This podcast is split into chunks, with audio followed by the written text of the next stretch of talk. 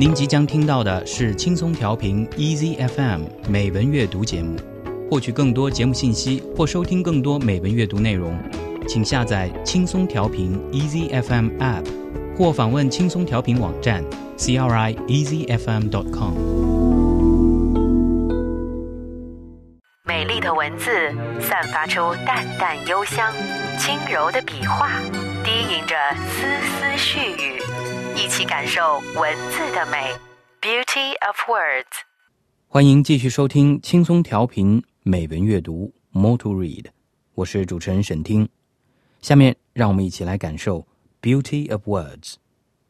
在今天的节目中，我为大家选读一篇由法国作家弗朗索瓦·费奈隆所写的散文《True and False Simplicity》。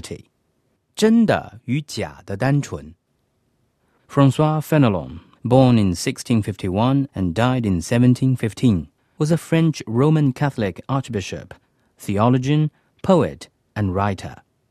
He is today remembered mostly as the author of The Adventures of Telemachus, first published in 1699. 弗朗索瓦·费奈隆，一六五一年出生，一七一五年去世，是法国古典主义的最后一个代表。他出生于一个破落贵族的家庭。 当过路易十四的孙子德布高涅公爵的教师和冈布雷教区的大主教。从一六九零年起，费纳隆开始写散文寓言。他由于秘密出版了《特勒马科斯历险记》而触怒朝廷，被撤了教师的职务，回到冈布雷教区，不得外出，一直到死都不得志。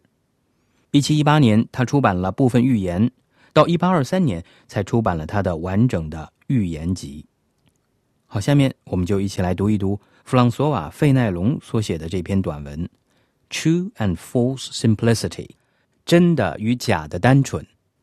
中文版本由石佑山翻译。《True and False Simplicity》by François Fenelon，真的与假的单纯。弗朗索瓦·费奈隆。Simplicity is an uprightness of soul that has no reference to self. It is different from sincerity, and it is a still higher virtue. 单纯是灵魂中一种正直无私的素质，它与真诚不同，比真诚更高尚。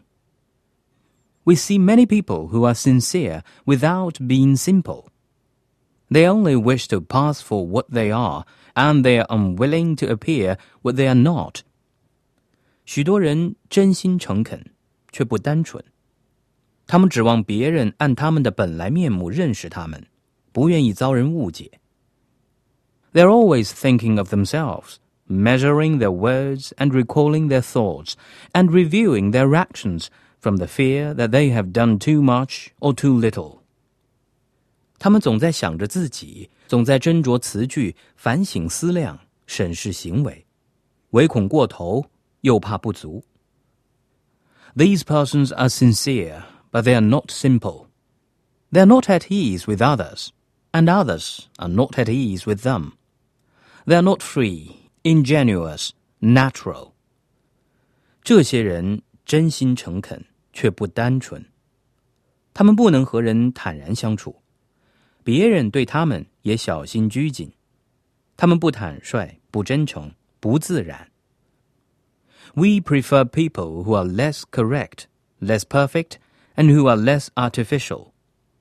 This is the decision of man, and it is the judgment of God, who would not have us so occupied with ourselves, and thus, as it were, always arranging our features in a mirror. 我们倒宁愿同不那么正直、不那么完美、也不那么矫揉造作的人相处。世人以此准则取人，上帝也以此做判断。 上帝不愿我们用这样多的心思于自己，好像我们要时时对镜整理自己的容颜。To be wholly occupied with others, never to look within, is the state of blindness of those who are entirely engrossed by what is present and addressed to their senses. This is the very reverse of simplicity. 完全集中注意他人而不内省，是某些人的一种盲目状态。 这些人全神贯注于眼前事物以及感官感受到的一切， 这恰好是单纯的反面。To be absorbed in self in whatever engages us, whether we are laboring for our fellow beings or for God, to be wise in our own eyes, reserved, and full of ourselves, troubled at the least thing that disturbs our self complacency, is the opposite extreme. 以下是两种极端相反的例子，其一是不管为同类还是为上帝效力，均全然忘我的投入；另一是自以为聪明含蓄，心中充满自我，只要自满的情绪受到丝毫干扰，便心烦意乱。This is false wisdom, which, with all its glory, is but little less absurd than that folly which pursues only pleasure. 这是虚假的聪明， 表面上堂而皇之，实际上跟纯为追求享乐的愚蠢行为同样荒唐。The one is intoxicated with all it sees around it, the other with all that it imagines it has within. But it is delirium in both. 前者昏昏然陶醉于眼前看到的一切，后者陶醉于自认为内心已占有的一切。这两者都是虚妄的。To be absorbed in the contemplation of our own minds is really worse than to be engrossed by outward things, because it appears like wisdom and yet is not. 一心只注意内心的冥思默想，却比全神贯注于外界事物更有害。因为这样看来聪明，而实则不然。We do not think of curing it. We pride ourselves upon it. We approve of it. It gives us an unnatural strength. It is a sort of frenzy. We are not conscious of it. We are dying, and we think ourselves in health. 我们不以此为非，不想改正，反引以为荣。我们肯定这种行为，它给我们一种不自然的力量，这是一种疯狂状态，我们却不自觉。我们病入膏肓，却还自以为身体强健。Simplicity consists in a just medium, in which we are neither too much excited nor too composed. The soul is not carried away by outward things, so that it cannot make all necessary reflections.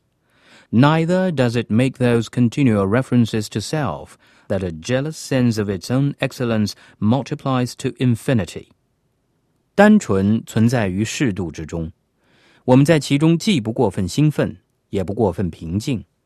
我们的灵魂不因过多注意外界事物而无法做必要的内省，我们也并不时刻考虑自己，使维护自己美德的戒备心理无限膨胀。That freedom of the soul which looks straight onward in its path losing no time to reason upon its steps, to study them, or to contemplate those that it has already taken, is true simplicity. 我们的灵魂要是能够无羁无盼，直视眼前的道路，并不白白浪费时间于权衡研究脚下的步伐，或是回顾已经走过的道路，这才是真正的单纯。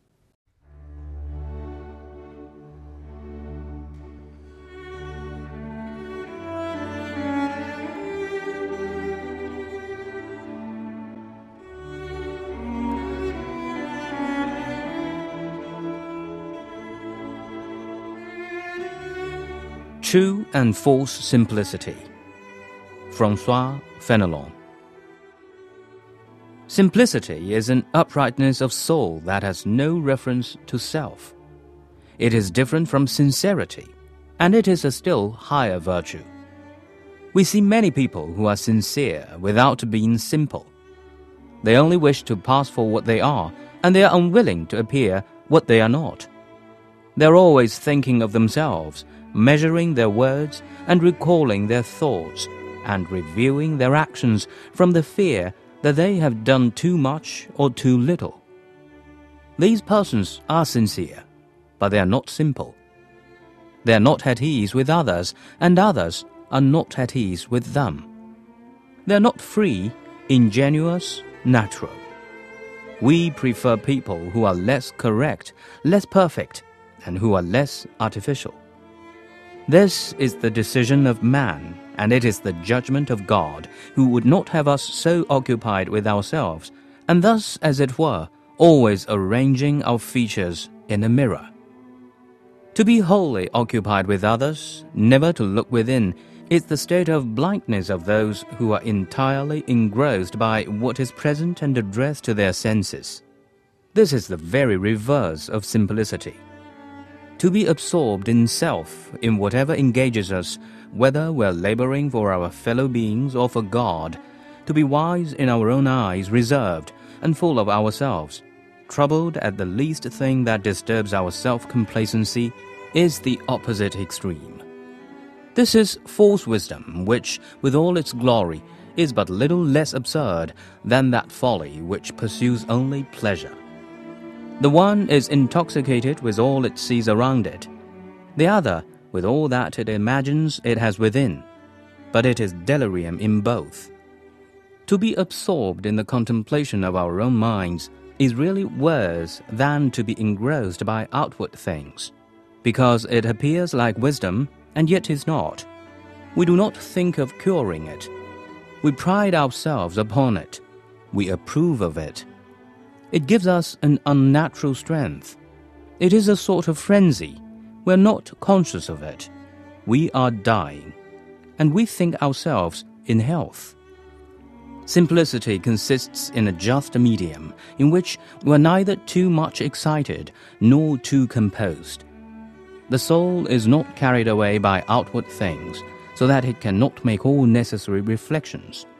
Neither does it make those continual references to self that a jealous sense of its own excellence multiplies to infinity. That freedom of the soul, which looks straight onward in its path, losing no time to reason upon its steps, to study them, or to contemplate those that it has already taken, is true simplicity.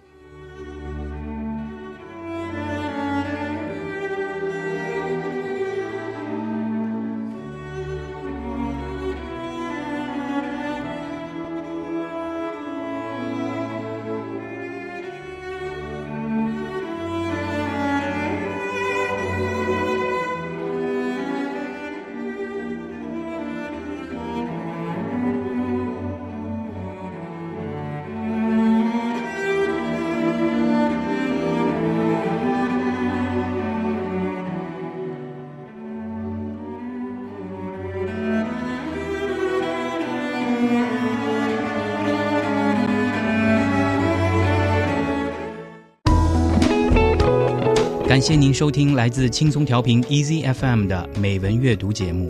您可以下载轻松调频 Easy FM App，或访问轻松调频网站 crieasyfm.com 收听更多轻松调频精彩节目。您也可以关注轻松调频官方微博和微信，了解轻松调频动态，参与轻松调频活动。